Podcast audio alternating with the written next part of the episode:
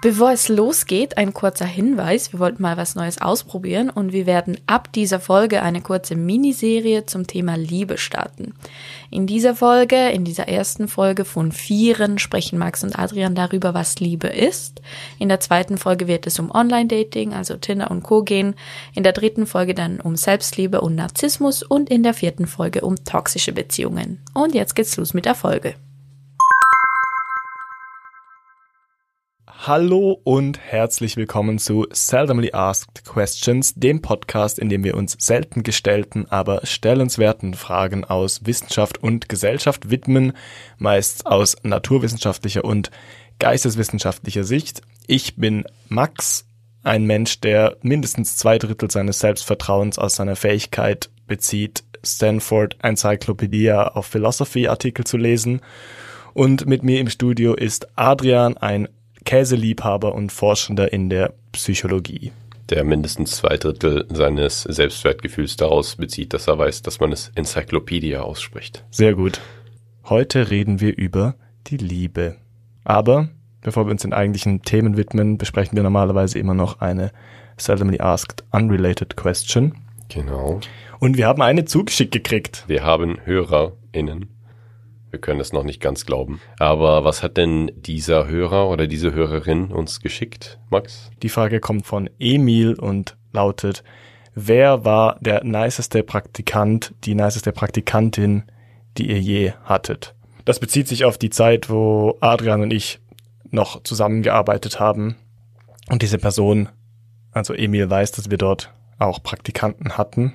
Allerdings muss ich sagen, ich hatte keine Praktikanten, also die für mich gearbeitet haben. Ja, ich eigentlich auch nicht. Deswegen leiten wir das mal um in die Frage, Max, wenn du hier im Podcast einen Praktikanten haben dürftest. Oder eine Praktikantin. Oder eine Praktikantin. Wen würdest du wählen und auf Basis welcher Attribute? Hm, hm. Also ich meine, die Frage ist, für was bräuchten wir einen Praktikanten oder eine Praktikantin? Es gibt schon sehr viele so kleine Aufgaben. Zum Beispiel müssen wir immer den Vorhang aufhängen, bevor wir aufnehmen. die Vögel verscheuchen vom Die Vögel verscheuchen. Ist, ja. Weißt du, was mein Problem ein bisschen mit diesem Praktikantentum ist? Man hat immer so diesen Stereotyp vor Augen, dass man nur so schwachsinnige Aufgaben macht. Dabei ist ja gerade das Praktikantsein eigentlich so ein, eine Erfahrungsbasis. Warst ja. du schon mal Praktikant irgendwo? Äh, ja, ich war schon mal Praktikant in einer psychotherapeutischen und psychosomatischen Reha-Klinik. Das war interessant. Und ich, ich war mal Praktikant beim Rechtsanwalt auch äh, in der Schule. Das war so ein Schüler, Schülerpraktikum.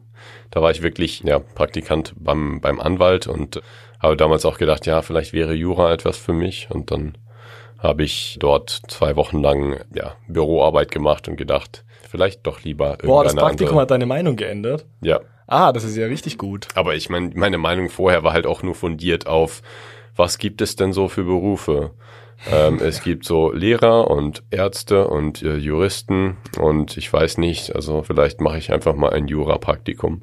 Ah, okay, ich hatte wirklich noch keine okay. sehr fundierte Meinung. Aber ist das ein Praktikum? In der Schweiz nennt man das Schnupperlehre. Also ja, jetzt nicht unbedingt eine Lehre, aber man geht halt irgendwo in den Beruf schauen. Es gibt ja auch für dieses, für das gibt es ja auch diese Future Days, wo man dann mit Mama oder Papa mitgeht zum Arbeiten und schaut, was die so machen. Ja, das ist eine gute Frage, was, ähm, ja, was für eine Sprache wir dann sprechen, ob wir uns da verstehen. Für mich ist Praktikum in dieser Art und Weise und ein längeres Praktikum eigentlich das gleiche oder es, es wird alles mit dem Begriff Praktikum beschrieben. Mhm. Ich weiß nicht, ob du jetzt bei Praktikum eher an eine längere Zeit denkst, wo Menschen auch wirklich einfach nur so ja aushelfen.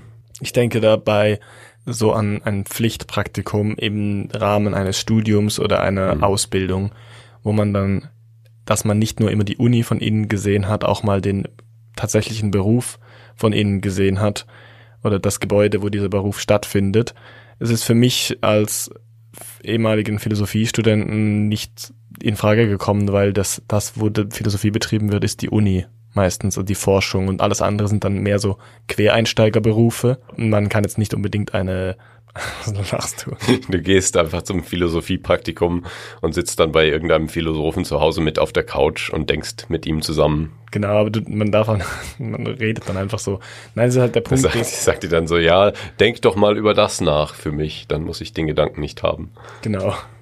Das ist, also ich meine tatsächlich so, dass erst einerseits in einer sehr losen und laxen Variante von Philosophie kann man es natürlich überall betreiben und in einer ernsthafteren beruflichen Variante sind das meistens Leute, die Forschung machen an der Universität und dann hat man das ja eigentlich schon mitgekriegt. Ich denke, das ist bei allen klassischen Studiengängen so wie Germanistik zum Beispiel auch oder Geschichte. Ja, ja, das stimmt. Das ist bei dir natürlich ein bisschen anders. Ich meine, gut, in der Psychologie kann man natürlich beim klinischen Psychologen ein Praktikum machen. Das ist dann etwas angewandter, aber wenn man jetzt äh, bei mir ein Praktikum machen würde, würde man natürlich auch ja in der Forschung dann arbeiten. Und da wäre das vielleicht gar nicht so unterschiedlich, dass man eben Literatur liest und vielleicht irgendwelche kleinen Papers schreibt und ja, da relativ ähnliche Arbeit machen würde, obwohl man natürlich in der Psychologie beim Experiment auch dabei sein könnte und ja, praktisch dann den Versuchsaufbau irgendwie mitgestaltet. Wenn man jetzt bei uns im Podcast ein Praktikum machen würde, würde ich einerseits sagen, das Gute wäre, dass wir die Person nicht bezahlen müssen. Stonks. Das ist der, der, der, eine der großen Gründe für Praktikanten überall auf der Welt. Im Podcast würden wir quasi, einerseits würde ich gerne auf die Bedürfnisse von Praktikanten eingehen und jemandem tatsächlich die Erfahrung bringen. Andererseits wären wir genauso ein Unternehmen, das Praktikanten einstellt, weil es kein Geld kostet. Genau. Das finde ich immer ein bisschen ähm, fragwürdig, ehrlich gesagt. Vor allem, wenn man so, so, so fortgeschritten im Studium ist und dann ein Praktikum machen muss, wo man einfach kein Geld kriegt, weil es Pflichtpraktikum heißt. Mhm. Wo man auch im Zweifelsfall dann gar nichts macht, was eigentlich so viel mit dem Studienthema zu tun hat, sondern dann irgendwelche Dokumente kopiert oder Aktenordner hin und her schleppt. Du wirst mit Erfahrung Sachen. bezahlt, Adrian. Ja, also ähm, falls äh, einer von euch Lust hat auf ein Praktikum, wir sind äh, immer offen für Praktikanten. Wir sind erreichbar unter sack at mailbox.org oder auf Instagram. Warum ist unsere Adresse nicht Mailsack? Mailsack, ja, eigentlich vergebene, vergebene Möglichkeit. Chance. Ja, äh, schickt einfach äh, eine zehnseitige Bewerbung äh, mit Lebenslauf und äh, drei, Erfahrungen bei anderen Podcasts. Drei biometrischen Passfotos. Aber nur Kopf. Ja. Die Aufgabe, die wir hätten, wäre, unsere äh, Sticker und Plakate zu verteilen, die wir neuerdings haben. Und das wollten wir auch noch darauf hinweisen, wenn jemand Interesse hat an einem coolen Sticker mit unserem Logo oder einem Poster, kann er uns auch gerne bei eben genannter E-Mail-Adresse schreiben oder at äh, ein Sack voll Freude auf Instagram. Und dann lassen wir die zukommen. Da lässt sich was machen, glaube ich. Genau. Dann könnt ihr die an einem Ort eurer Wahl ankleben.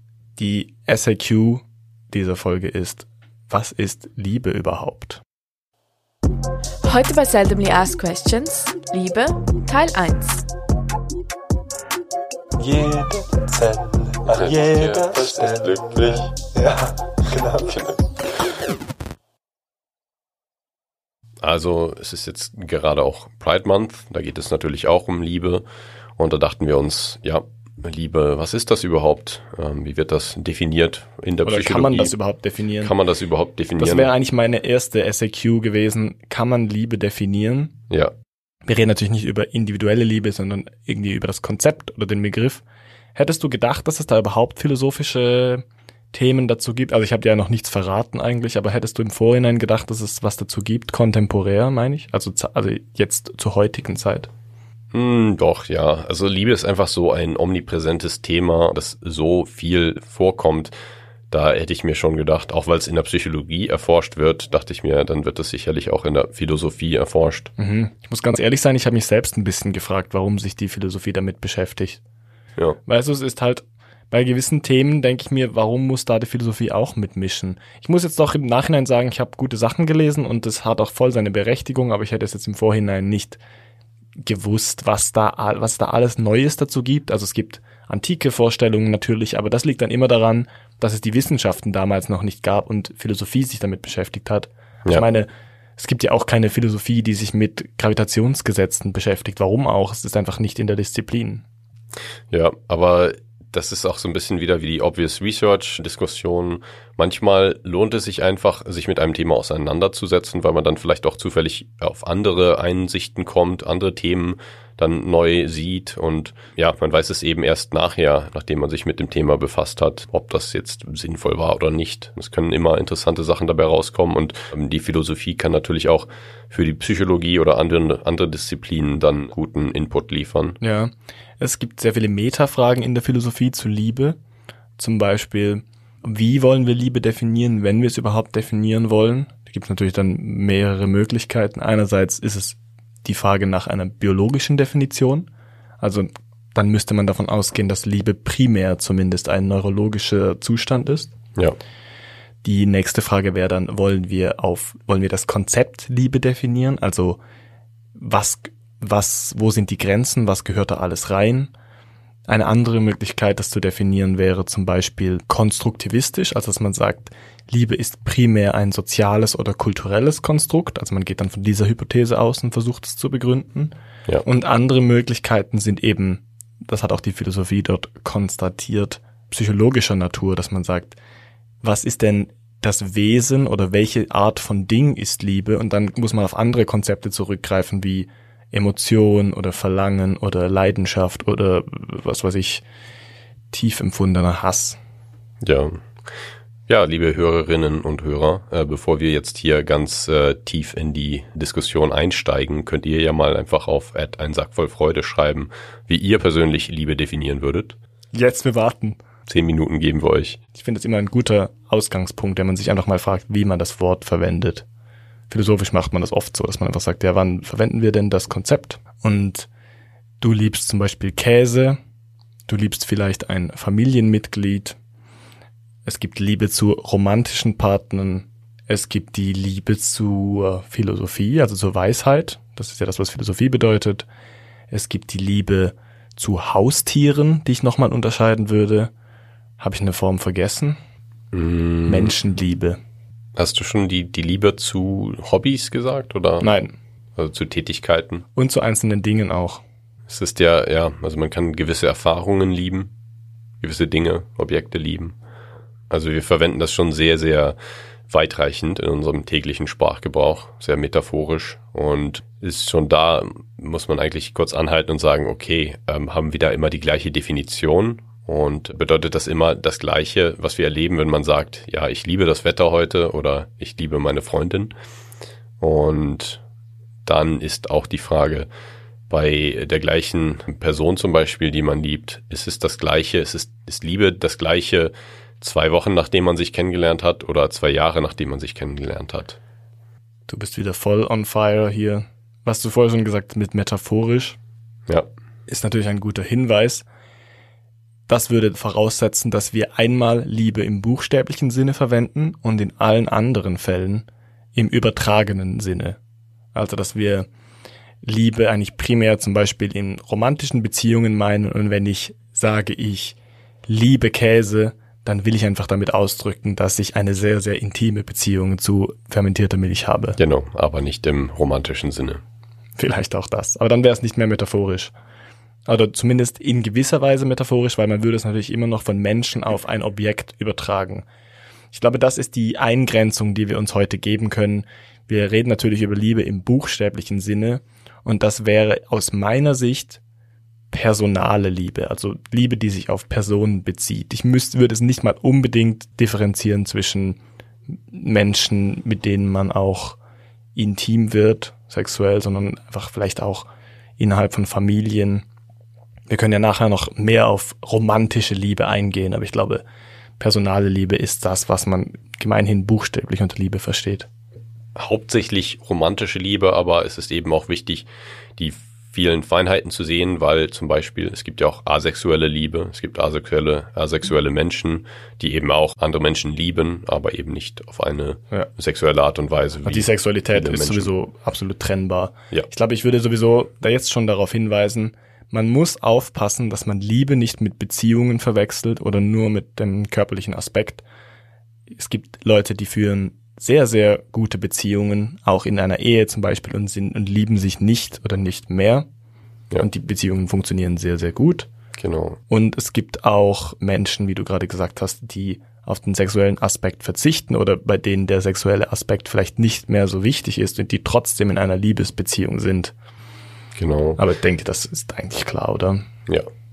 Aber da kommen wir nochmal kurz zum täglichen Sprachgebrauch zurück, weil man sagt ja auch Liebe machen zum sexuellen Richtig. Akt. Und Stimmt. das ist dann auch wieder so eine, ja, eine Durchmischung von zwei Sachen, die eigentlich nicht unbedingt miteinander verbunden sein müssen. Wenn wir schon über diese verschiedenen Aspekte reden, wie wir Liebe verwenden, möchte ich gleich auch noch auf die antike Philosophie eingehen. Zum Beispiel in der griechischen Antike gibt es für persönlich, also beziehungsweise personale Liebe, schon drei verschiedene Begriffe, die alle drei verschiedene Aspekte beleuchten. Einen davon kennst du bestimmt, das ist Eros, ein Begriff für Liebe, der diese leidenschaftliche und auch sexuell geprägte Liebe ausdrückt. Dann gibt es die Philia, also dieses Wort, das wir oft finden bei Hydrophil, Lipophil, Philosophil, nein, Philosophie, Viermal so viel. achtmal so viel.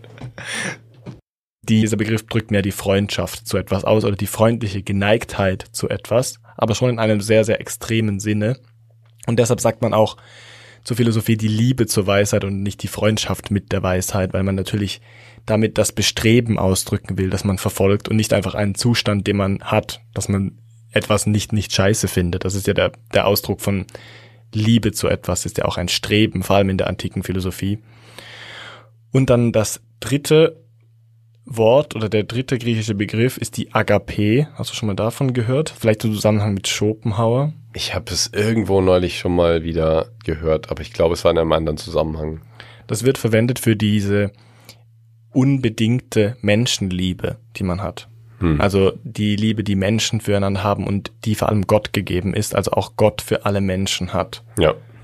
Und da sieht man schon, wie die Konzepte ganz, ganz unterschiedlich sind, also vor allem zwischen Eros und Agape. Also Eros ist ja sehr wertschätzend, also dass man den Wert von gewissen Eigenschaften zum Beispiel schätzt und die gut findet, zum Beispiel sexuelle Attraktivität oder auch andere Dinge, persönliche Dinge.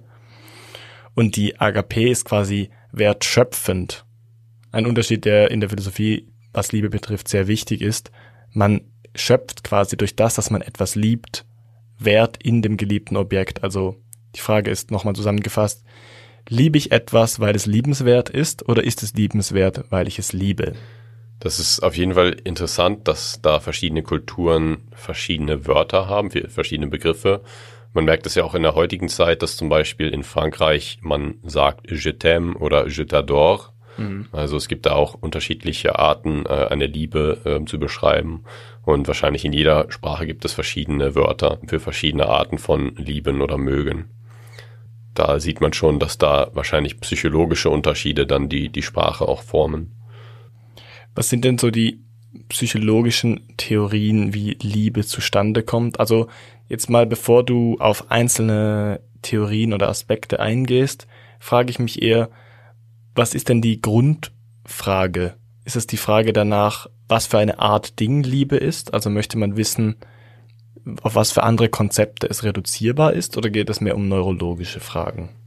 Also in der Psychologie geht es häufig um die Konsequenzen oder die Korrelate. Also man, es geht darum, was ja was nützt Liebe in der Welt oder was ist, warum ist Liebe wichtig? Ah, okay. ähm, zum Beispiel, ja, ist Liebe vielleicht mit einem besseren Gesundheitszustand verbunden oder mit besserer Produktivität oder mehr Wohlbefinden? Da gibt es verschiedene ja, Ausgänge, die man studieren könnte in der Psychologie. Es geht natürlich auch immer um das biologisch zugrunde liegende dahinter. Und man ja, ist natürlich auch an Liebe an sich interessiert, weil man am Anfang der Forschung immer natürlich eine Definition braucht. Und bei Liebe äh, verbringt man da erstmal eine ziemlich ähm, geraume Zeit, um überhaupt erstmal herauszufinden, was das überhaupt ist oder wie Mhm. man das definiert. Und da setzt man dann natürlich mit der Grundlagenforschung an. Das häufig auch auf neurobiologischem äh, Niveau, dass man dann einfach fragt, okay, was ist das überhaupt? Können wir das irgendwie greifen? Und da hilft die Philosophie natürlich auch, weil die Psychologie äh, auf eine philosophische Definition zurückgreifen könnte. Aber da hilft dann auch die Biologie, indem Ja. man eben fragt, ja, kann man es vielleicht irgendwo im Gehirn messen?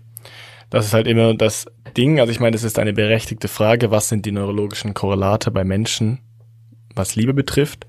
Aber ich, zum Beispiel gerade Liebe halte ich für so ein Phänomen, das neurobiologisch einfach schlecht erklärbar ist. Einfach weil es sehr, sehr vielgestaltig ist, weil es ganz, ganz sicher eine soziale und kulturell konstruierte Komponente gibt. Also der Ausdruck von Liebe wird meistens als sozial oder kulturell ähm, konstruiert beschrieben. Und dann denke ich immer, es ist sehr, sehr schwierig, ein psychologisches Phänomen auf neurobiologische Vorgänge zu reduzieren. Was man ja nicht muss. Also ich meine, ich sage nicht, dass die Forschung dazu schlecht ist. Man kann, man kann einfach sagen, das das messen wir im Gehirn und das ist eine Erkenntnis, aber das dann darauf zu reduzieren, finde ich schwierig. Zum Beispiel haben wir doch in der Lebendigkeits-, nein, in der Zeitfolge haben wir auch darüber gesprochen, dass es immer schwierig ist, psychologische Konzepte eben auf die nächst basischere Wissenschaft zu reduzieren. Ich glaube, ich habe Liebe dort schon als Beispiel genannt. Einfach weil das ein, ein sehr gutes Beispiel ist, weil es so komplex ist. Zum Beispiel würden jetzt irgendwelche Aliens mit einer komplett anderen Anatomie auf die Erde kommen und die würden sich so behandeln, wie wir Liebe verstehen. Also sie würden sich streicheln, die würden sich vielleicht sogar küssen oder umarmen. Und man, man sieht, es gibt so zwei Paare oder Dreierpaare, die immer miteinander rumhängen und die alles für sich tun und die in ihrer Sprache die Wertschätzung gegenüber einander ausdrücken, würden wir wahrscheinlich nicht zweifeln und sagen, die lieben sich oder die haben eine ähnliche Erfahrung wie das, was wir Liebe nennen. Aber vielleicht ist die Neurochemie dort ganz, ganz anders oder diese Wesen funktionieren ganz anders. Ja, das ist eben extrem komplex, weil man sich erstmal klar sein muss, was man überhaupt studieren möchte. Und da ist eben die Frage, was, was macht man dann? Macht man das Verliebtsein? Will man das studieren? Oder eben die längerfristige Bindung? Will man die studieren? Da kommt eben schon eine Schwierigkeit rein. Das kann man aber relativ einfach lösen und das machen psychologische Studien auch, die zum Beispiel die ähm, Hirnaktivierung messen, indem sie sagen, ja, wir suchen jetzt gerade frisch verliebte Menschen.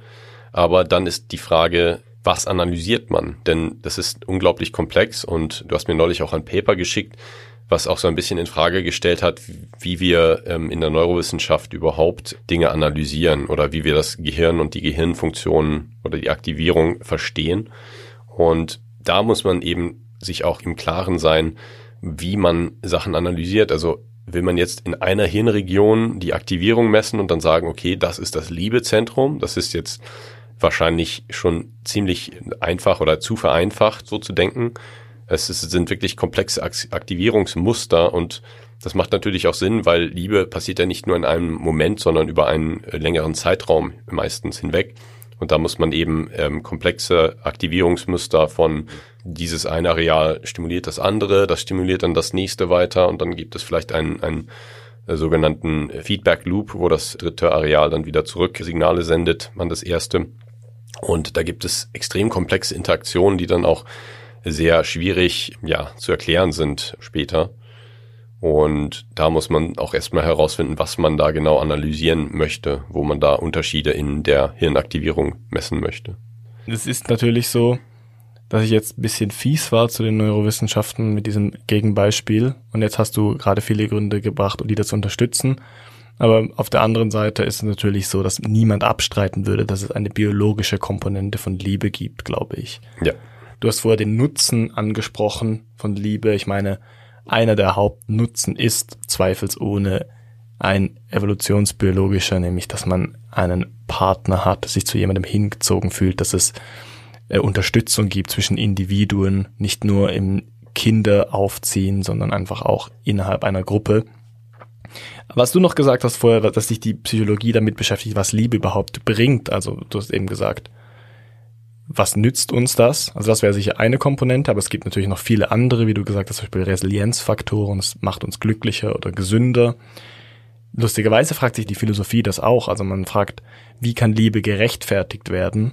Also ja. Liebe im Allgemeinen, jetzt nicht individuelle Liebe, sondern man fragt sich, wie kann Liebe gerechtfertigt werden? Also was gibt es überhaupt für gute Gründe, zu lieben? Oder warum glauben wir, dass das irgendwie Sinn ergibt? Ja. Dann ist natürlich auch die Frage, was ist der Wert von persönlicher Liebe, also von deiner individuellen Liebe, wie sich der definiert. Ich habe es vorher schon angesprochen über diese Wertschöpfung, Wertschätzungsfrage. Und auch, welchen Einfluss hat Liebe auf die Autonomie von Liebenden, weil man sich ja doch irgendwie hingibt einer anderen Person. Und vor allem auch, wo liegt der Unterschied zu bloßem Mögen? Ja denke auch gerade, dass man wahrscheinlich Liebe erforschen könnte mit ganz untypischen Methoden, nämlich über äh, Social Media Daten. Leute bei Facebook zum Beispiel, die haben Un Unmengen von Daten und die können sicherlich ziemlich einfach einen Algorithmus trainieren, der sagt, diese Person ist verliebt, einfach auf Basis der Nutzungsmuster von sozialen Medien, weil man, wenn man verliebt ist, vielleicht viel häufiger auf das Profil von der Person geht oder mhm. bestimmte Sachen macht, die für so einen Algorithmus vielleicht sehr einfach zu erkennen sind. Und man, man kann eben Liebe auf verschiedene Arten und Weisen studieren, aber es ist natürlich für die Psychologie am interessantesten, ja, was, was passiert im Gehirn und was passiert im Verhalten ja. und im äh, subjektiven Empfinden der Leute bei so Algorithmen frage ich mich dann immer, was wir dann lernen. Weil der Algorithmus weiß halt nicht, warum das die Faktoren sind und der kann keine Zusammenhänge herstellen. Und sagt er dann einfach, ja, Personen, die verliebt sind, klicken häufiger aus Versehen auf die Werbung zwischen den Posts, aber meine, niemand weiß warum. Ja, so ein Modell wie ChatGPT ähm, würde aber vielleicht schon relativ einfach dann mit semantischen Informationen, die es aus dem Internet zieht, dann verstehen, okay, so ein Nutzungsverhalten wird häufig gelabelt als Liebe von mhm. Menschen. Dann lernen wir zumindest was darüber, wie sich Liebe äußert in unserer Gesellschaft, gerade zu unserer Zeit. Genau. Das ist dann wahrscheinlich eher wieder konstruiert. Du wolltest vorher, glaube ich, auf so die Unterschiede eingehen zwischen verliebt sein und in einer längeren Beziehung sein. Genau. Dazu habe ich nämlich auch noch was von einem Philosophen, aber ich möchte das mal deine Einschätzung hören. Ja, also es gibt natürlich Unterschiede zwischen dem akuten Zustand von Verliebtsein oder einen Crush haben. Man nennt das auch Limerenz. Ich weiß nicht, ob du den Begriff schon mal gehört hast. Ich habe es gehört, weil du mir den Wikipedia-Artikel geschickt hast. Ah, ja. Ich habe es aber nicht gelesen. Das ist gut. Ähm, Erleuchten Sie mich. Die Limerenz ist der Zustand des akuten Verliebtseins. Es wird im Englischen auch Crush, having a Crush genannt. Und dieser Zustand wird eben häufig äh, beforscht in der neurobiologischen Forschung. Okay, warum braucht es einen extra Begriff dafür? Das verstehe ich irgendwie nicht so ganz. Das war mir schon nicht klar, als du mir den Wikipedia-Artikel geschickt hast, wo ich so dachte, vielleicht ist es ein Konzept, das ich nicht kenne, aber wenn man dann einfach sagt, das ist Verliebtsein. Ja, weil Verliebtsein ist natürlich, man kann das unterschiedlich sagen oder mit unterschiedlichen Bedeutungen sagen wieder. Da gibt es dieses akute brennende Verliebtsein und wirklich so ein bisschen obsessiv auch äh, einer Person hinterherlaufen oder fokussiert sein auf eine Person und das ist eben diese Limerenz. Mm, und okay. dann gibt es so ein Verliebtsein, ja, dass man sagt, okay, ich bin verliebt in diese Person, aber man ist eigentlich schon an einem, an einem späteren, in einem späteren Stadium der Beziehung. Ah, okay. Ich verstehe. Aber ja, also die Frage ist, warum, warum sagt man nicht einfach akut verliebt sein oder leidenschaftlich verliebt sein? Ja. Natürlich gibt es häufiger mal einen zweiten oder dritten Begriff, um eigentlich dasselbe zu sagen. In, in einem Buch von Raja Halvani, das heißt Philosophy of Love, Sex and Marriage, das ist übrigens sehr gut, beschreibt er auch so zwei verschiedene Formen, wie wir Liebe betrachten müssen. Und die eine Form ist, was er einfach Relationship 1 nennt, ist eben diese akutes, das akute Verliebtsein, dieses leidenschaftliche Brennen und dieses an nichts anderes denken. Und das zweite ist eben auch diese romantische Beziehung, die schon länger dauert, die er eher mit so Commitment assoziiert. Ja, da kann man sehr gut ansetzen beim Commitment, denn es gibt da psychologische Modelle, die eben unterscheiden und versuchen, jede mögliche Form der Liebe einzufangen. Von der hochleidenschaftlichen, sehr körperlichen Verliebtheit zur auch längeren Liebe zwischen Partnern in einer längeren Beziehung. Da geht es um das Triangular Model oder die Triangular Theory of Love.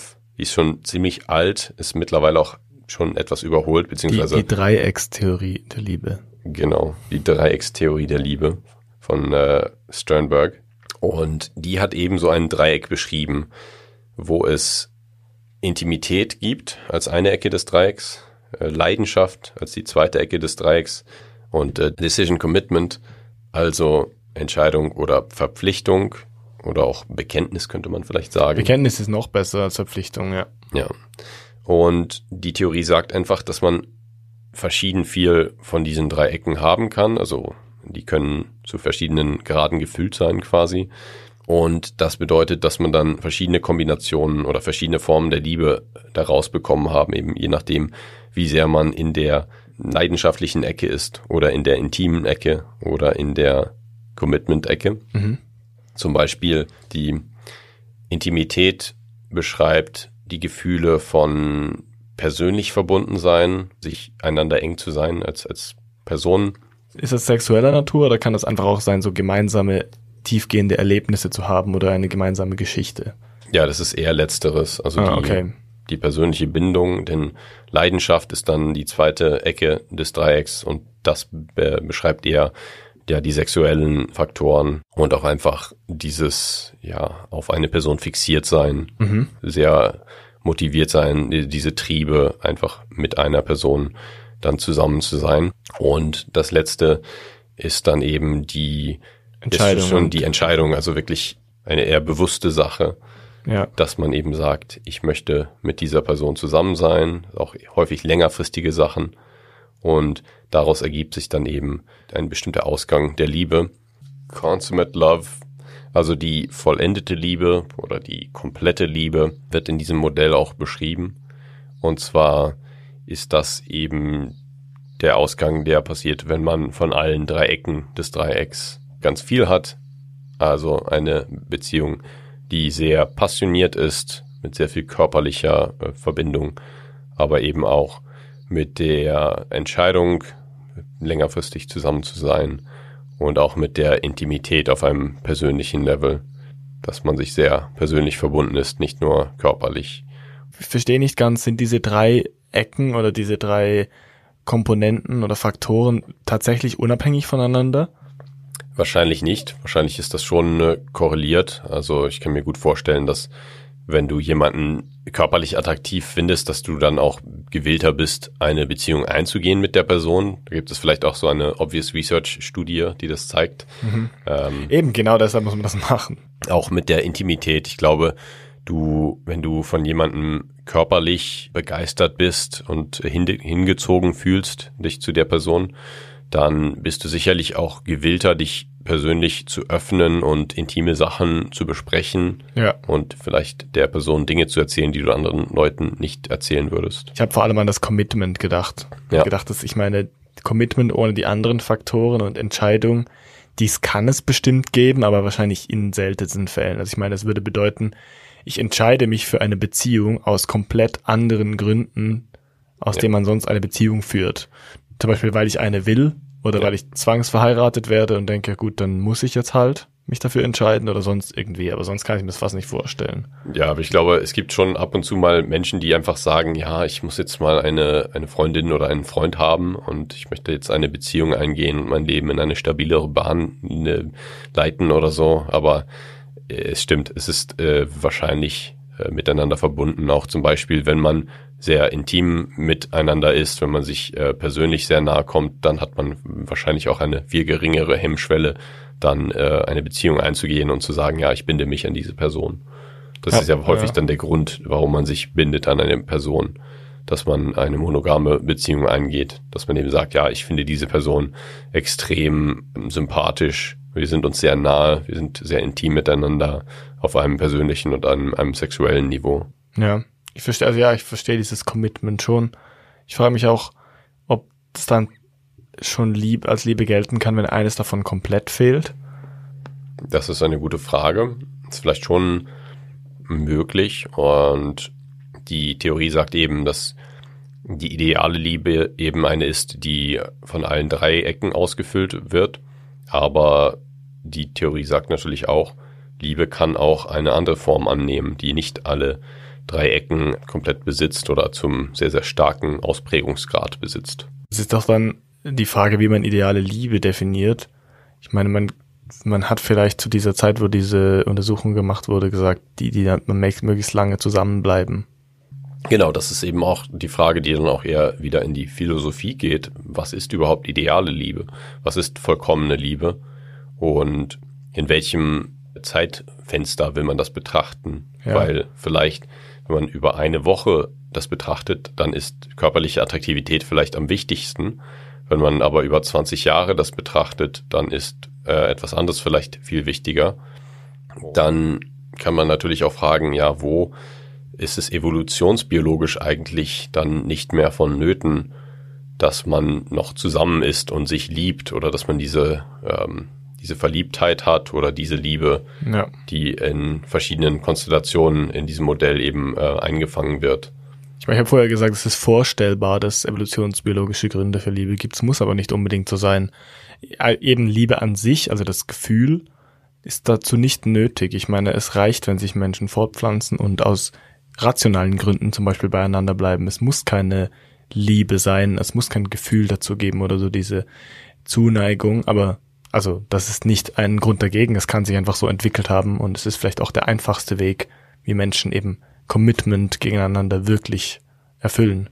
Genau, und das gefällt mir an diesem Dreiecksmodell auch so gut, dass man eben nicht nur die Gefühle darin hat, sondern eben auch wirklich bewusste Entscheidungen also Gefühle sind natürlich etwas, was man in der Psychologie gern studiert, aber auch Verhalten und äh, Motivationen und Entscheidungen, ja. das sind alles so Dinge, die dann auch mit zu so einem Phänomen ja damit hineinspielen können, was man eben ja ge geläufig äh, dann als Liebe bezeichnet. Das, gerade, dass du da schon die philosophische Seite angesprochen hast und gefragt hast, was ist eigentlich ideale Liebe? Das sind so noch Sachen, die sind sehr, sehr schwer zu beantworten. Ich meine, wenn man das nach dem Konzept der Liebe selbst beurteilen will und man sagt, dass zwei Menschen zusammenbleiben und sich eben nicht trennen, ist Teil des Konzeptes, dann ist natürlich die ewige Liebe die ideale Liebe. Aber da wir wissen, dass es auch vergehen kann und dass es nicht realistisch ist, halte ich ideale Liebe nicht unbedingt für gleichsetzbar mit ewige Liebe zum Beispiel. Ähm, in der Antike ist es so, bei Platon ist es so, was manchmal fälschlicherweise als die platonische Liebe kolportiert wird, ist zu Beginn diese sexuelle Begierde da und dann weitet sich das aber aus auf eher abstrakte Liebe dem Schönen und Guten gegenüber, bis man eigentlich am Schluss eine Liebe gegenüber dem Schönen selbst empfindet und gar nicht mehr der Person. Also man sagt quasi, die, die Person selbst drückt, ist einfach ein Ausdruck des Schönen, Guten. Und es wird dann eher eine abstrakte Sache. Und die ist dann natürlich nachhaltig. Aber so eine Definition von idealer Liebe funktioniert nur in einem hierarchischen System, wo irgendwie das Gute oder Schöne zu oberst ist und sich nach was richten kann. Aber da wir jetzt nicht mehr so eine Weltvorstellung haben, finde ich es eher schwierig, sowas zu behaupten. Und ich könnte mir auch vorstellen, dass jemand mir überzeugend darlegen kann, dass die ideale Liebe für ihn oder sie einfach innerhalb eines Monats war in den Ferien und dann wie ein abgeschlossenes Ganzes war und dann wieder aufgehört hat oder so. Ja, ich glaube auch, dass man einfach immer den Kontext da sehen muss und das Zeitfenster. Denn man kann eine sehr, sehr schöne Liebe haben und wie du schon sagst, das dauert vielleicht einen Monat und dann ist es aus bestimmten Gründen vorbei. Und das macht die Liebe nicht schlechter, wenn man jetzt Absolut. zum Beispiel sich im äh, Sommerurlaub kennenlernt und dann wieder getrennte Wege gehen muss, dann ähm, kann es trotzdem noch eine sehr, sehr ähm, ideale Liebe gewesen sein. Aber es kommt natürlich immer darauf an, was für Maßstäbe man hat. Ja. Wir werden noch im Kontext von äh, Tinder und Dating auch darüber reden, ob es vielleicht ein bisschen überholt ist zu denken, dass Beziehungen immer bis am Ende bestehen bleiben müssen. Ja. Eine, eine Folge, die als nächstes kommen wird. Wenn du psychologisch nicht mehr so viel hast, würde ich sagen, wir gehen nach einer kurzen Pause auf noch ein paar philosophische Theorien zur Liebe ein. Ja, also wir könnten dann vor der Pause kurz noch über die Neurobiologie reden. Die ist sehr komplex und meine Take-Home-Message ist einfach, dass man das nicht zu sehr simplifizieren sollte. Da gibt es nämlich nicht ein Gehirnzentrum, was nur für die Liebe zuständig ist. Es gibt zum Beispiel das limbische System, ähm, auch mit der Amygdala, das ist einfach ein System, was generell in Emotionsfunktionen ähm, impliziert wird. Aber es wird auch eben mit anderen Emotionen assoziiert. Genauso gibt es das äh, mesolimbische Dopaminsystem, also Dopamin als äh, Botenstoff ist da involviert in der Liebe, aber auch in anderen Prozessen, zum Beispiel bei Konzentration und Motivation. Also es ist sehr schwierig zu sagen, Liebe ist das im Gehirn, und da gibt es noch viel mehr Hirnareale, die da involviert sind. Und das würde jetzt auch ein bisschen den Rahmen sprengen, die alle zu diskutieren.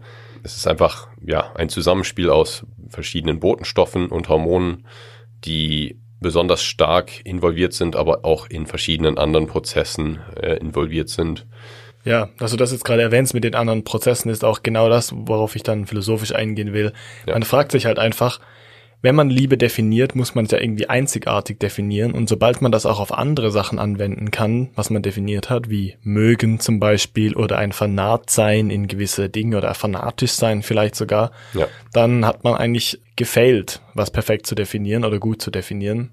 Ja. Und das ist eben philosophisch genau auch die Frage, zum Beispiel, wenn es um Wertschöpfung geht oder Wertschätzung, ähm, dann muss man sich fragen, ja, aber wenn es objektiv etwas gibt, das genauso wertvoll ist, warum liebst du das dann nicht auch? Und das ist das Problem von diesen Theorien. Da würden wir doch jetzt dann nach der Pause drauf eingehen. Genau. kurz pinkeln und was trinken. Bis gleich.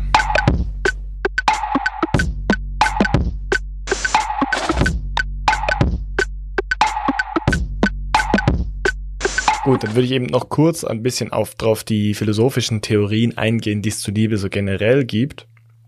Es gibt zum Beispiel eine Theorie, die sich auf Liebe als Vereinigungsgefühl konzentriert. Also da geht es quasi buchstäblich oder metaphorisch um die Schöpfung eines Wir. Also dass man sich fragt, was ist denn diese Entität, die dann entsteht zwischen zwei Menschen? Die finde ich jetzt nicht besonders interessant. Erstens, weil es psychologisch dann auch sehr schwer ist, da irgendwie ein Korrelat zu finden. Deshalb beschäftigt sich die Philo damit, aber es ist nicht immer so gut. Vor allem hier muss man sich halt auch fragen, was hilft das überhaupt, Liebe als Konzept zu verstehen. Ich glaube, es ist einfach ein Aspekt, der damit sehr beleuchtet werden soll. Vor allem in diesem äh, zweiten Liebeskonzept, also wo es um längere romantische Beziehungen und Commitment geht. Da könnte sowas interessant sein. Eine andere Theorie ist Liebe als eine Art extreme Betroffenheit oder eine extreme Sorge zu verstehen. Ja. Also dass es quasi darum geht, dass man sich so sehr mit einer anderen Person identifiziert, dass man dass ihr Wohlergehen auch quasi die eigene Sorge ist und das eigene Anliegen. Das Problem ist halt, das kann man erstens auch bei Freunden sagen. Ja. Also da ist, es geht jetzt weniger um die romantische Liebe dann in dem Fall. Und ja, diese Extraklausel ist halt, dass es um eine extreme Sorge geht. Mhm. Also eigentlich quasi wie eine fast irrationale Sorge gegenüber dem anderen und dem Wohlergehen des anderen bin mir nicht sicher, was ich davon halten soll. Ich meine, auf einem gewissen äh, Niveau würde ich dem schon zustimmen, aber ich finde, was wichtig ist, Liebe ist auch häufig egoistisch motiviert und man macht das aus eigenen Wohlbefindens Motivationen heraus. Ja. Und da das darauf zu reduzieren, dass man sich nur um die andere Person kümmert, ist auch ein bisschen ja zu kurz gedacht, finde ich. Und es ist auch sehr idealistisch. Ja. Es ist, man sagt dann, das eigene Verlangen weitet sich quasi auf die andere Person aus und somit hat Liebe dann einen transformativen Effekt. Aber wir reden hier natürlich über Liebe in Reim, Reinform, nicht in Reimform. In Reimform und nicht über so persönliche, halbgare Beziehungen zu einem Tinder-Match oder so. Ich meine, da ja. ist es einfach schwer, so idealistische Vorstellungen reinzubringen. Ja. Eine Hauptkritik an dieser Theorie ist, es gibt ja auch Liebe zu Toten zum Beispiel. Oder ja. zu einer Person, die, mit der man gar nicht zusammen ist. Oder mit der man vielleicht rational gar nicht zusammen sein will. Also dass man sagt, die wäre nicht gut für mich. Aber ist es dann, wäre es dann wirklich so, dass man so eine irrationale Sorge für deren Anliegen hat? Ich denke nicht. Und vor allem wäre es dann auch problematisch, wenn diese Person Dinge will, die man selber nicht vertritt. Ja. Also kurz zusammengefasst, Liebe als extreme Betroffenheit ist eine schlechte Theorie. Ja. Ich finde die nicht so gut. Gedisst. Aber diese Wertschätzungsfragen, die finde ich besonders interessant. Also ich habe es vorher schon angesprochen, dass man sagt, wie ist Liebe eigentlich rechtfertigbar? Ja. Und wenn Liebe eine Wertschätzung ist, also wenn man bestimmte Eigenschaften an einer anderen Person festmachen kann, die Liebe auslösen, bei einem selber, kann auch, also es kann wirklich idiosynkratisch sein, also für die eigene Person. In diesem Fall wäre Liebe ja rechtfertigbar, also man könnte sagen, warum liebst du ihn? Und du würdest sagen, ja, ich finde ihn sehr attraktiv. Er hat diese und diese Eigenschaften, bringt mich zum Lachen. Sie ähm, hilft mir bei meinen Hausaufgaben, was auch immer. Es kann irgendwas sein. Ja. Findest du das einleuchtend? Ja, das finde ich schon eher näher an der, an dem, an meinem subjektiven Empfinden im Leben, was Menschen so ähm, sagen, wenn sie verliebt sind oder ja. wenn sie sich über Liebe unterhalten. Da ist auch mein Gedanke von gerade, dass es eben immer ein bisschen egoistisch zugeht mit drin, denn es geht um Wert und natürlich kann man ähm, Wert schätzen in einer anderen Person und man kann auch Wert äh, schöpfen aus der äh, Liebesbeziehung und ähm, beide Parteien können davon profitieren. Aber ich denke, das trifft es schon ein bisschen näher. Das Problem dabei ist dann halt, wie, das habe ich jetzt gerade vorher schon angesprochen, vor der Pause, wie unterscheidet man das dann von, von anderen evaluativen Wertschätzungsformen, also von anderen Urteilen? Zum Beispiel, wenn du jetzt objektiv andere Menschen auch super findest, vielleicht mit genau gleich guten Eigenschaften oder im schlimmsten Fall sogar mit denselben Eigenschaften, müsste man ja wirklich fragen, warum bist du dann nicht verliebt? Man kann das vielleicht auch sehr gut dann mit Liebesbeziehungen oder nicht Liebesbeziehungen, einfach mit sexuellen Beziehungen vergleichen, wo man eben sich dann mit einer anderen Person sich zu einer anderen Person hingezogen fühlt, aber vielleicht nicht unbedingt verliebt ist und dann fragen, was ist da der Unterschied? Genau, das kommt noch dazu. Es gibt auch äh, diese Intimität oder diese, dass die Leidenschaftlichkeit ist auch nicht unbedingt ein fixer Indikator. Ja. Man könnte ja sagen, ja, ich habe sehr, sehr intime Beziehung mit dieser Person, die Leidenschaftlichkeit oder zum Beispiel die Sex, das sexuelle Verhältnis, das wir haben, ist sehr, sehr gut. Aber das muss auch lange kein Garant für Liebe sein. Ich meine, man kennt äh, diese Beziehungsformen von Freundschaft plus Mhm. Wo man sich da eigentlich fragen müsste, ist Freundschaft plus nicht eigentlich das, was wir Liebe nennen wollen? Auf ja. eine gewisse Art. Natürlich meinen die nicht Freundschaft plus das Kriterium, das Liebe ausmacht, sondern die meinen Freundschaft plus sexueller Verkehr. Aber das Plus, die Frage nach dem Plus ist halt eine gute Frage. Was ist denn die, die Tiefe, die eigentlich Liebe ausmacht? Ist es überhaupt eine Art von Tiefe oder ist es ein anderes Kriterium? Was denkst du, das Sternberg-Modell kann das beantworten? ich, ich denke schon immer wieder an das Sternberg-Modell. Also ich denke dann, ja, da gibt es eben viel Leidenschaft, äh, aber es gibt eben auch diese Entscheidung, mit dieser anderen Person einen längeren Zeitraum zu verbringen, sich an diese mhm. Person zu binden. Und es gibt auch die, das Schätzen der Intimität auf dem, ja, psychologischen Level. Ja, aber dann könnte man bei Liebe als Wertschätzung, als Theorie, könnte man einfach anfügen, Liebe ist die Anerkennung von Wert bei der zu liebenden Person und dazu das dazugehörige distinktive Verhalten, also eben Commitment zum Beispiel. Hier gibt es quasi eine Definition von dieser Tiefe. Man sagt quasi, man macht sich selbst verletzlich und man lässt ab von zum Beispiel einer emotionalen Verteidigung, sagt man manchmal in diesen Theorien. Also man ja. sagt, man erkennt den Wert an und lässt davon ab, sich selbst emotional abzugrenzen. Ja, ich meine, das kann man bei Arbeit auch sagen, finde ich, dass man sich emotional verletzlich macht oder sich man viele Leute auch nicht emotional abgrenzen. Aber es ist, stimmt schon, das gehört dazu. Es ist auf jeden Fall, ich stimme dir da absolut zu, dass es ein Verhalten impliziert oder dass es benötigt, dass man eben nicht nur dieses Gefühl hat vom Hingezogensein, sondern eben auch dann darauf basierend sich anders verhält ja. und die Liebe dann auch durch das Verhalten charakterisiert wird. Die, die andere Theorie, die auf dieses, diese Wertfrage eingeht, also die Frage nach Rechtfertigung, sagt eben, es gibt keine Rechtfertigung für Liebe, weil Liebe nicht wertschätzend ist, also nicht anerkennend, sondern wertschaffend. Und zwar in dem Maße, dass etwas lieben, also liebenswert ist, weil es geliebt wird. Mhm. Da ist die Unterscheidung zu mögen halt viel besser. Ja. Weil man mag Sachen ja meistens aus irgendeinem instrumentellen Grund, weil sie zweckgerichtet sind auf irgendwas oder auch wenn es das eigene Glück ist, schlussendlich. Ja. Aber meistens erfüllen die dann irgendeinen Zweck innerhalb eines sinnvollen Rahmens, oder? Ja. Und bei Liebe wäre es dann so, dass quasi ein intrinsischer Wert auf dieses Objekt projiziert wird, indem man sich dafür rational oder emotional entscheidet, ja. es zu lieben.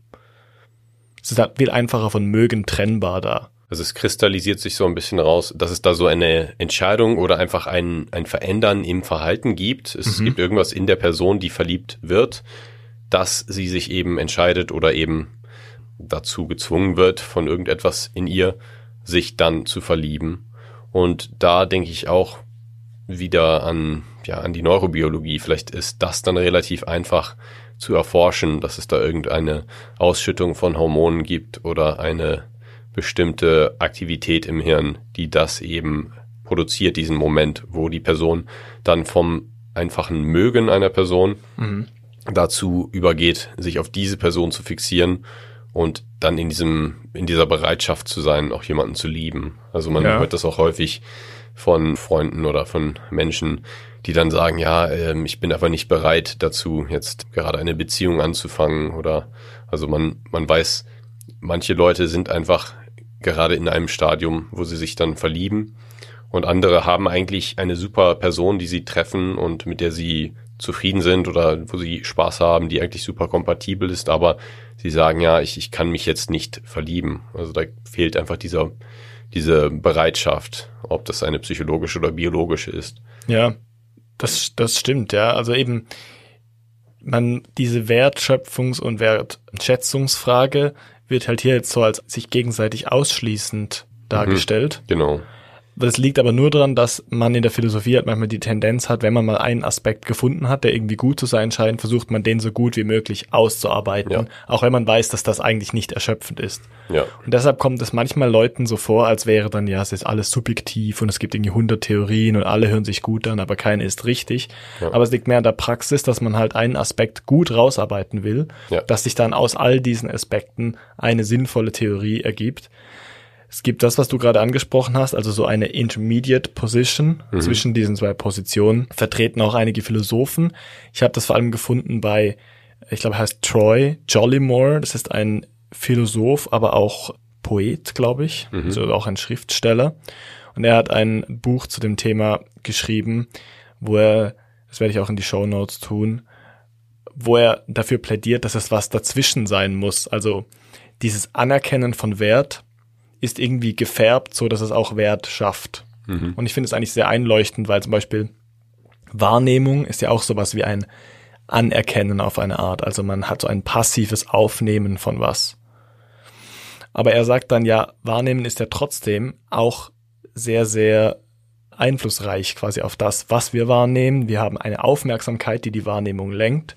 Und er vertritt diese Theorie, dass es eine zwar eine Anerkennung von Wert ist, aber eine sehr, sehr gelenkte. Mhm. Und dass wir, sobald wir mal verliebt sind, anfangen, positive Eigenschaften zum Beispiel besonders stark wahrzunehmen, dass wir die besonders herausarbeiten und unsere Aufmerksamkeit lenken bei Liebenden. Und das könnte wirklich auch ein neurologischer Faktor sein, der dahinter liegt, wie du gerade vorher gesagt hast. Ja. Und dann wäre es quasi so, dass es nicht ein Kontinuum ist zwischen mögen und lieben, an Intensität oder Tiefe, sondern dass es wirklich einen Umschwung gibt in der Art und Weise, wie wir Werte an anderen wahrnehmen und Eigenschaften. Ja, das ist äh, super interessant und das hört sich für mich auch am schlüssigsten an von dem, was wir jetzt äh, zuletzt besprochen haben. Noch einmal zu deinem Punkt, dass das in der Philosophie häufig so ist, dass man sich dann auf einen Aspekt so festsetzt. Das ist in der Psychologie eigentlich genau so. Da ist es nämlich auch so, dass es häufig so Dispute gibt zwischen verschiedenen Forschern, die eine Theorie beforschen und dann innerhalb der Theorie sagen, ja, das muss so sein und diese andere Theorie sagt, dass es nicht so ist und deswegen sind wir nicht kompatibel. Und das kommt einfach daher, dass man sich zu sehr auf einen Ansatz fixiert. Aber in Wirklichkeit ist es dann häufig so, dass man es von beiden, also von beiden Perspektiven aus sehen könnte und beide Perspektiven nützen etwas. Und man müsste dann einfach ja, ein bisschen lockerer das Ganze sehen und sagen, okay, vielleicht ist es auch ein, ein Zwischending. Ja. Diese, diese Kritik an dieser Intermediate Position ist eben, wie ich vorher gesagt habe, dass sich die zwei Positionen ja widersprechen. Man kann ja nicht Wert schaffen und gleichzeitig Wert anerkennen. Ja. Aber der Punkt ist halt, in gewissen Aspekten schafft man den Wert und in anderen wird er halt anerkannt. Und das passt zu dem, was wir ganz am Anfang besprochen haben. Jetzt machen wir den Bogen zurück, dass es zwei Arten gibt, die man sicher unterscheiden muss. Eine Art ist wahrscheinlich, dass man einen Grundwert, der schon da ist, anerkennt. Das ist dieses Verliebtsein. Man ist einfach hin und weg von dieser, von diesen Eigenschaften. Und in diesem zweiten Schritt, wo man eben mehr Commitment hat, eine langfristige romantische Beziehung führt, kommt diese Blindheit ein bisschen dazu, wo man eben auch Wert schafft in der anderen Person und sich die guten Eigenschaften rausnimmt. Vielleicht auch durch diese Brille von Intimität und dem eigenen Commitment. Ja. Es gibt ja auch psychologische Studien dazu, dass Menschen Dinge, die ihnen mal gehört haben, größeren Wert zuschreiben als ja. Dingen, die eigentlich offen, offensichtlich oder objektiv einen höheren Wert haben. Und sie wissen das auch, aber sie möchten dann nicht mehr tauschen, wenn man es ihnen einfach mal gegeben hat. Ja, genau. Ich denke, das ist da auch bei dieser Commitment-Frage, obwohl ich jetzt Menschen nicht auf Objekte reduzieren will, ein bisschen dabei. Ja, das stimmt. Da gibt es natürlich auch viele andere Faktoren, die dann da reinspielen. Und da sind wir dann wieder bei der, der Anfangsfrage, was ist Liebe überhaupt? Und ich denke mal, man kann natürlich sagen, Liebe ist das heiße Verliebtsein, das Passionierte, aber es ist auch das jeden Tag seinen Partner schätzen und nach drei Jahren oder ich weiß nicht wie langer Beziehung noch ja positive Gefühle empfinden. Ich denke, für uns Wissenschaftler ist es dann einfach nur relevant, was genau man studieren möchte, wie genau man es definiert, dass ja. man sich da eben nicht verheddert. Und ja, im alltäglichen Leben kann man natürlich äh, Liebe zu verschiedenen Sachen sagen.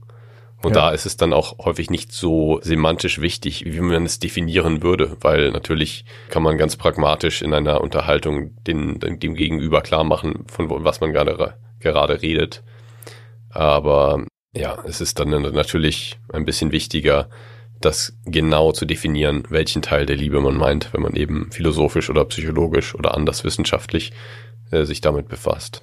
Ja, was ich noch äh, als letztes erwähnen möchte, du hast es jetzt gerade wie auch schon mit angesprochen, gerade bei einer längeren romantischen Beziehung ist die gemeinsame Historie ein Riesenfaktor. Und ich glaube, wenn etwas von diesem Liebe-Konzept bleiben soll und auch von diesem Sternberg-Modell und auch der, dieser Intermediate Position in der Philosophie, dann ist es, dass man in einem dynamischen Prozess eine Tendenz von einer ganzen Gruppe von Emotionen und Verlangen schafft, die sich halt immer mehr verfestigen innerhalb einer persönlichen Historie und dann quasi auch eine Tendenz dieser Emotionen in die Zukunft hinein projizieren.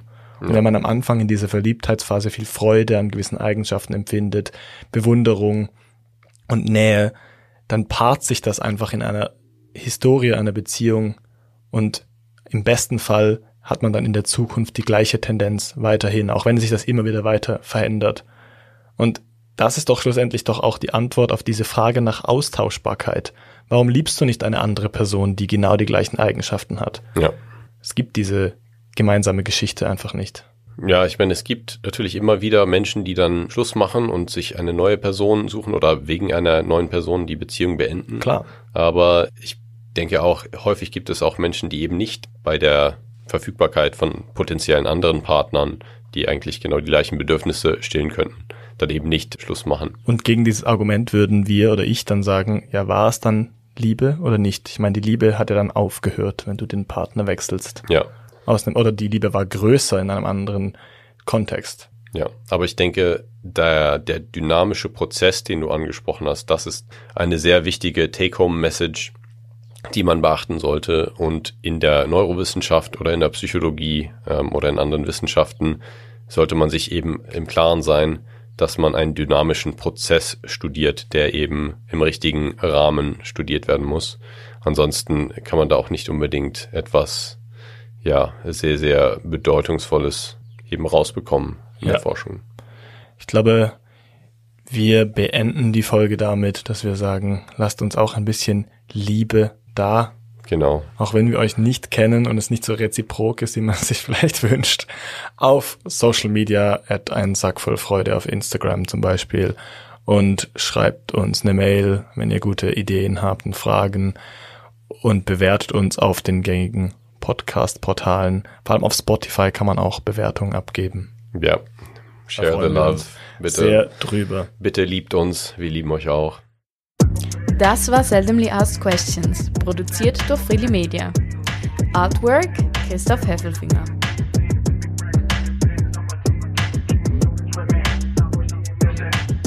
Musik Balance Cooper. Habe ich dir mal erzählt, Nicole, dass ich mit Adrian zur Bushaltestelle gelaufen bin nach der äh, Aufnahme und du noch im Studio warst und ich einfach von der Bushaltestelle in ein völlig falsches Haus reingewunken habe, weil ich dachte, du bist da drin. Ja. Ich habe halt auch so mitgewunken, weil ich so dachte, ja, schön mal Nicole winken und dann, Moment. War dann so, hä, wir sind, wir sind schon drei Häuser weiter. Das ist gar nicht das Haus. So.